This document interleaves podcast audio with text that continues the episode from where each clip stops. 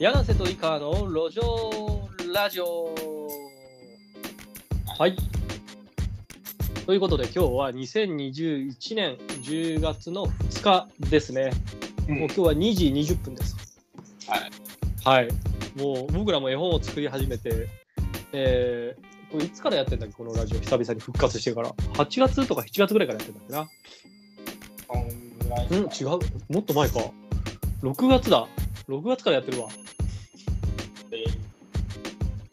から、また3、4ヶ月はきっちりやってるって感じになりましたね。前、はいどれぐらいやってたんでも前も半年以上やってたよ。やっぱやってたうん。で、ただまあ、成果物がなかなか難しかったっていうのがあって、で、今回はまあ、絵本で続いてると。で、今、絵本100冊計画、あ絵本100冊出版計画っていう形でやらせていただいてるんですけどもね。はい。今日、その絵本100冊出版計画、我々今、何回目なんだっけな。まあ、いいや、忘れちゃったな、回数。回数を忘れましたねあ。絵本100冊出版計画、我々今、あ4回目です、今日は。4回目。4回目。うん。で、4回目。えー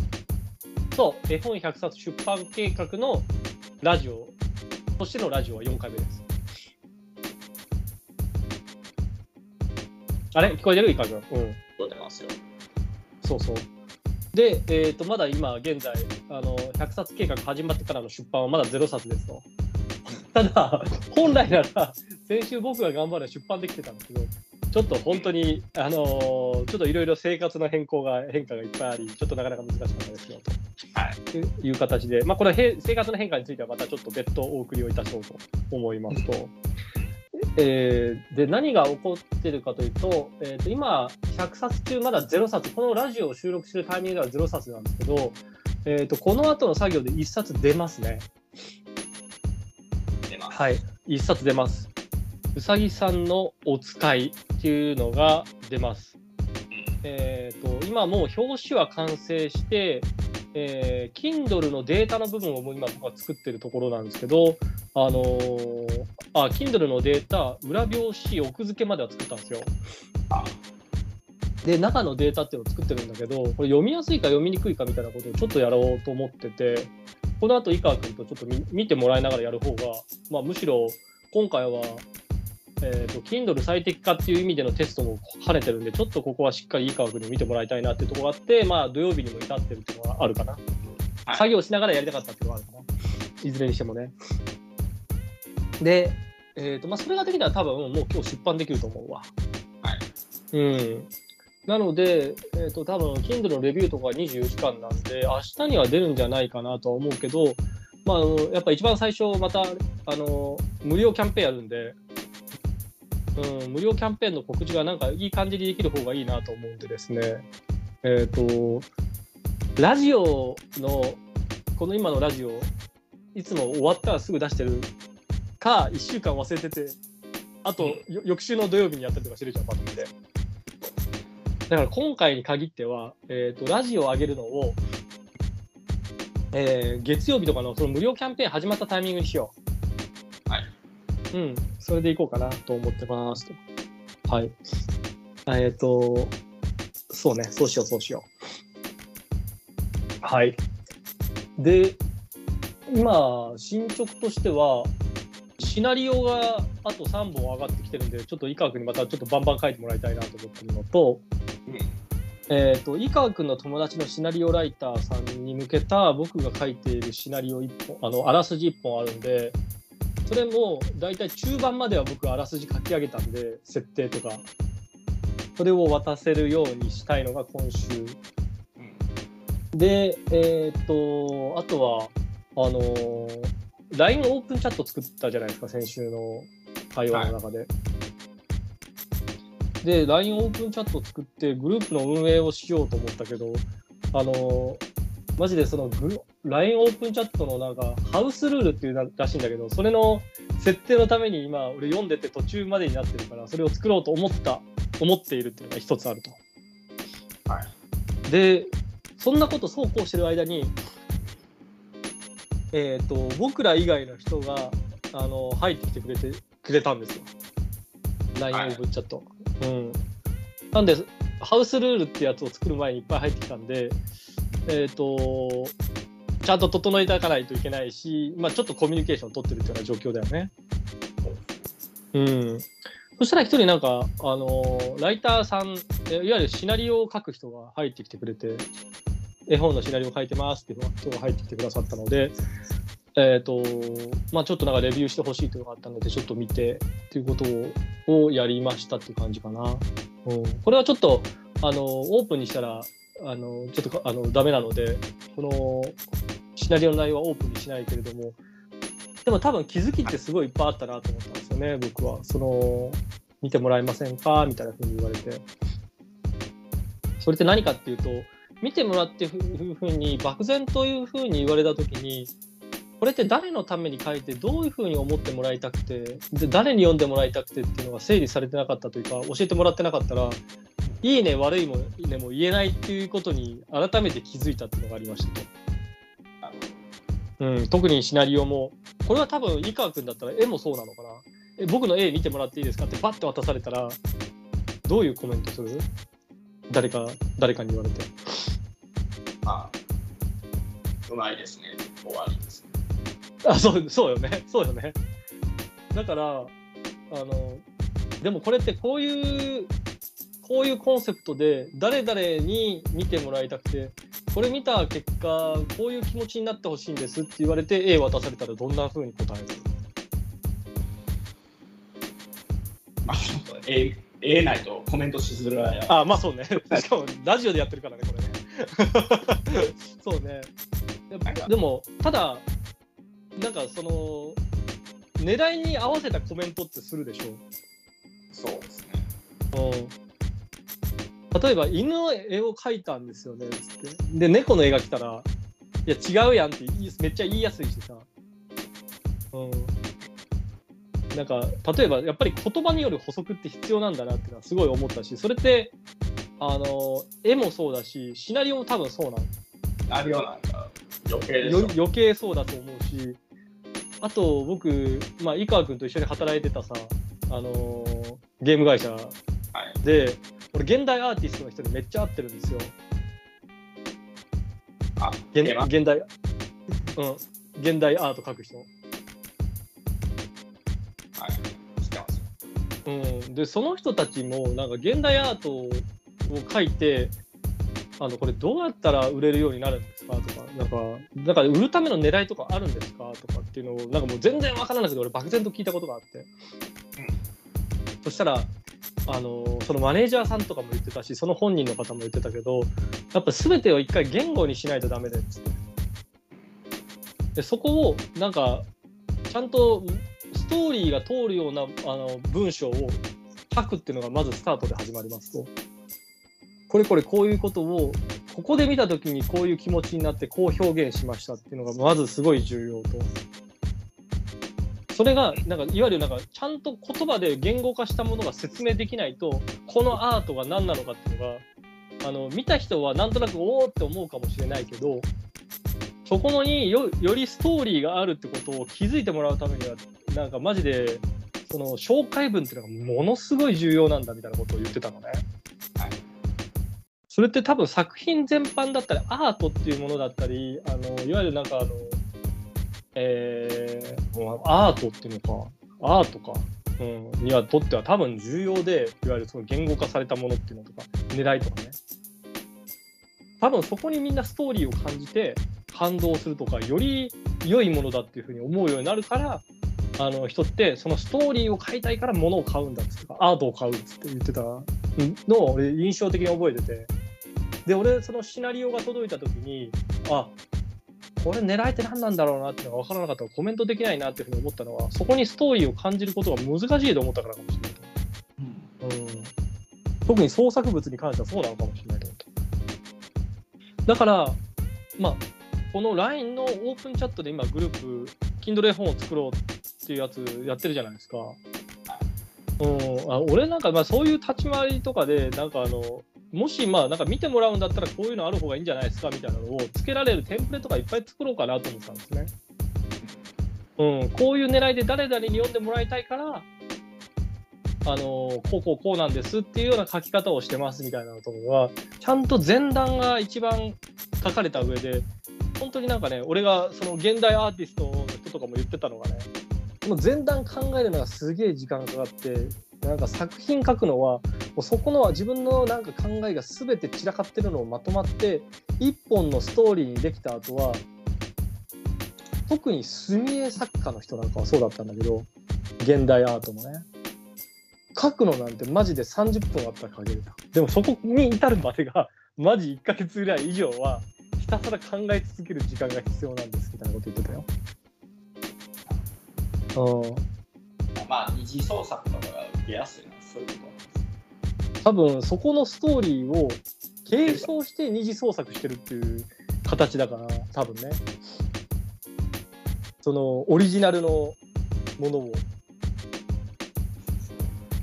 そうそう。だからそこのストーリーを活用してるってことになるんだよね多分ね。うん。だから最近なんかその NFT アートって言ってるじゃない？よよくあるじゃない。あれもなんかもしかしたら本当にオリジナルに価値があるっていうのはそのマジでストーリーを作り出したところに実は価値があるっていう風になってそのストーリーの証明書が NFT でできるっていうんだったらあそれは価値あるかもしんねえなとちょっと思ったりはする。今話しながら思いつきで喋ったけど、うん、だデジタルデータの中のデジタルデータを初めて築き上げた時のバックグラウンドのストーリーがすげえ価値があるっていうのを証明できる第一作目のものなんだっていうのがあるんだったらそこってすげえ価値があるかもしんねえなとなんかまあそういう見せ方はあるのかもしんねえなっていうのはちょっと思ったところかな。なるうん。そうそう。でも、今出てる NFT って、多分二次創作の二次創作みたいなやつを NFT のオリジナルってやってる人が多いような気がする。そうなんとなく、うん、なんか、クリプトなんとかとかって、そういうの多くない？多分。これってなんかどっかで見たことあったみたいな。だから、アートとしてというよりは、これはもうまあなんか早く、早く作った人の、多分、言言ったら、なんだろうな、オリジナルの何かが出た後の、なんか真似してボーン作るところの、今2番手を競ってるってところになってるんじゃないかとは思う。うん、なんか、味がったもん勝ちみたいなんで作ってるような感覚はありますね。そうね、そうね。だから、あのそこになんか黒船みたいなのが襲来して、なんかしっかり作るタイミングっていうのが出てくると思う。だからそれが多分ソーシャルゲームとかもそうだったみたいね。うん。だから黒船を動かすっていうのを、これはなんで勝負するかっていうと、そこが多分ストーリーとかコンセプトだと思う。うん。黒船は多分それになると思う。つまりなんか、まあ、ちゃんとなんか強いのってやっぱストーリーとかをなんかあの頭の中で考えて組み立てていったものっていうのがすげえ強いはずなのでまあそこに僕は集中できるようにできた方が楽しいだろうなと思うんでやっていこうかなと思っておりますというのと井川君はい。俺の前段の話は死ぬほど長くなったんだけどえあのーなんとこの僕らがやってるスタンド FM の柳瀬と井川の路上ラジオってあるじゃないですか。したね。はい、今やってるんですけど、これがね、初めてですね、お便りが届きましたよ。お便り？お便りが届いたんです。えーレターです。メールとか？そう、あのメールというか、その文章を送る機能がスタンド FM の中にあって、なんか、うんあのベルベルのマークが常になんか、なんかオンになってるなと思ったけど、何がどこにあるかわからなくて、レターなんか来るはずないだろうと思って、レターを押したら、レターが来てたんですわ。あら、だから読んで返信をしていこうと思います。偉いね。はい。で、これがね、レターは何に対して届いたかというと、先週のやつですと。はい。ね、そういうの喋りました。うんあの、オープンチャット、LINE オープンチャットのグループ作ろうぜの話したんで。ああ、うん。そしたらね、あのーそれに対して届きました。読んでいいですか？あ、うん読んでいいと思う。あ、名前は読むのやめとこう。えっと、内容だけ読もうか。はい。絵本を子供から大人、おじいちゃんやおばあちゃんに読み聞かせをして歩きたいなという夢があります。絵本作り、すごい興味があります。絵は描けませんが、笑い、よろしくお願いします。って話で。連絡があったんで、まあ、この方は多分もしかしたら LINE のオープンチャットグループに入ってくださった方かもしれないとは思ってますが、はい。まあ、こういったなんかお便り初でいただいたんで、あのーレターを返しましたと。はい。ありがとうございます。ぜひ、えっ、と、絵本の読み聞かせっていうところで、僕らも今、あのちょっと LINE オープンチャットのグループとかにちょっと書き直さないといけないなと思ってた部分とかもあってね、僕が。あの、今、シナリオ書きたい人、絵を描きたい人、いわゆる編集っぽい作業がしたい人、皆さんどうぞみたいな、あのまあ、ただ最新作を読みたい人、皆さんどうぞって書いてたけど、うん。絵本って読み聞かせがあんなと思ったから、あちゃんとなんかオーディオブックとかもちょっと作れるようにしたいなと思ってて、俺。はい。だから、読み聞かせが上手い人っていうニーズとかもあるので、出来上がった絵本を読んでみたい人っていうのも、あのグループに入ってほしいなと思ってあこ、うん、音取らせてくださいと。僕らのこのラジオみたいにね。詩を見て。ラジオみたいに。そう。で、その機材に関してっていうのはもうなんか今、今や iPhone でいっぱい撮れるんで、そうですね。そう、iPhone で、あの、iPhone のについているイヤホン、USB じゃないや、あの、ライトニングケーブルのイヤホンあるんだけど、はい。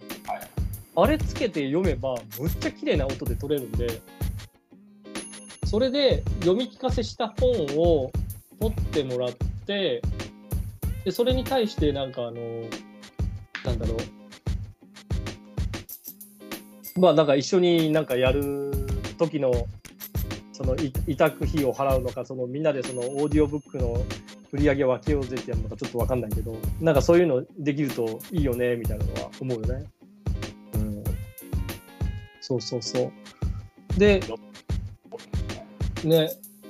だからそしたら一個の物語がどんどんいろんなものに広がるんですよね。絵本もそうそうだし、そうそう。オーディオの本にもなるし。こんなもんに使えるそうそうそう。だからオーディオブックもそこで出してみたいなと思うし、あとはね、あのーなんだスキルとかも作れるじゃない。スキルってなんですアレクサ。かあれです。うん、そうそう。